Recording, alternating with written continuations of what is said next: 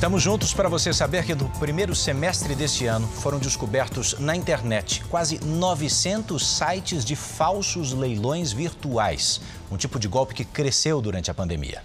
Muitas ofertas parecem ser únicas, ótimas oportunidades, mas fazem a pessoa perder as economias de vários anos. É por vergonha que este homem não mostra o rosto. O que, que eu vou fazer agora? Como, como que eu chego em casa e falo isso para minha esposa? Como que eu chego em conversa com meus filhos que eu perdi um dinheiro que eu caí num golpe? Isso daí mexe a honra da gente, né? Ele caiu no golpe do falso leilão. Arrematou quatro motos por 27 mil reais. O valor de mercado é de mais de 100 mil reais. Não recebeu as motos, nem recuperou a poupança de 16 anos de trabalho como caminhoneiro.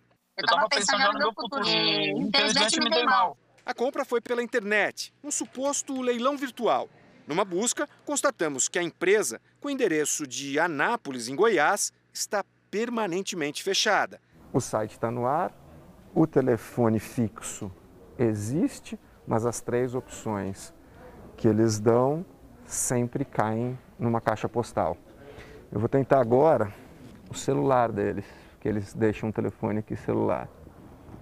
Sua chamada está sendo encaminhada para a caixa postal e estará sujeita a cobrança. Nem o telefone fixo, nem o celular atendem. Então, a estratégia aqui é o seguinte: eles fazem você se cadastrar no site, você põe todas as suas informações e aí eles entram em contato com você. Esse tipo de golpe é antigo, mas se multiplicou durante a pandemia. No primeiro semestre de 2020, foram identificados pela Associação da Leiloaria Oficial do Brasil 429 sites falsos. No segundo, 472.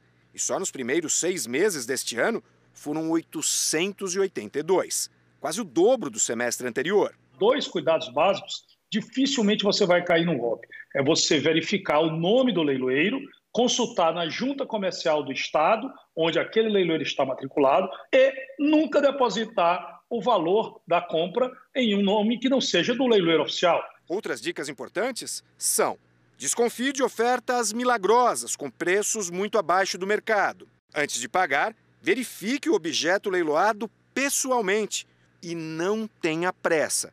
Os golpistas querem fechar o negócio rapidamente. Então, tem que tomar muito cuidado mesmo, porque uma vez que você transferir o valor, a chance de você ter esse dinheiro de volta é praticamente inexistente.